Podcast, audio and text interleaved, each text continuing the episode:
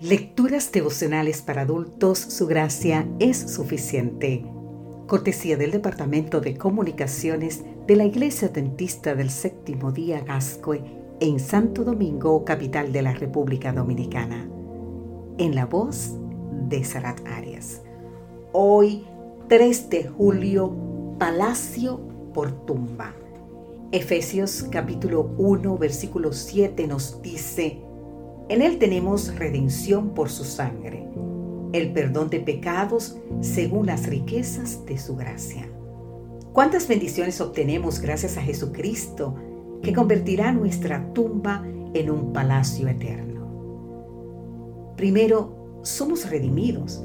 Redimir significa comprar y liberar mediante el pago de un precio. Millones de esclavos eran comprados y vendidos como objetos.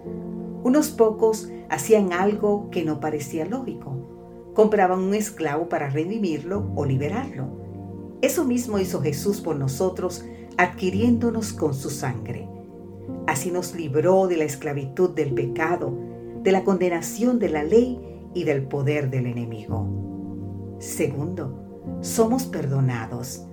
En el día de la expiación, el sumo sacerdote confesaba los pecados del pueblo sobre el macho cabrío, sobre el macho cabrío vivo, y lo llevaba al desierto para que se perdiera.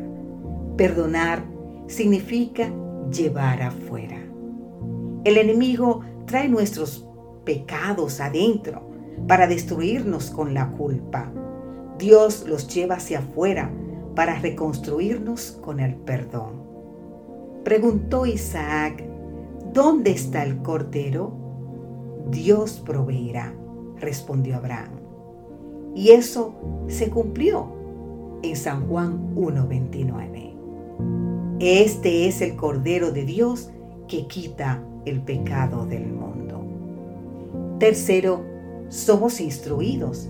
Se nos ha revelado el plan de Dios previsto desde antes de la fundación del mundo dándonos a conocer el misterio de, su voluntad según su beneplácito, el cual se había propuesto en sí mismo de reunir todas las cosas en Cristo en el cumplimiento de los tiempos. Te invito a leer el libro de Efesios capítulo 1, exactamente los versículos 4, 9 y 10. Somos parte del gran plan eterno de Dios. Cuarto, somos herederos. Somos herencia en Cristo y tendremos herencia en su regreso. El Taj Mahal, ubicado en la India, es considerado una de las siete maravillas modernas del mundo. Pero lo más fascinante no está en el diseño, en su belleza o riqueza, sino en su historia.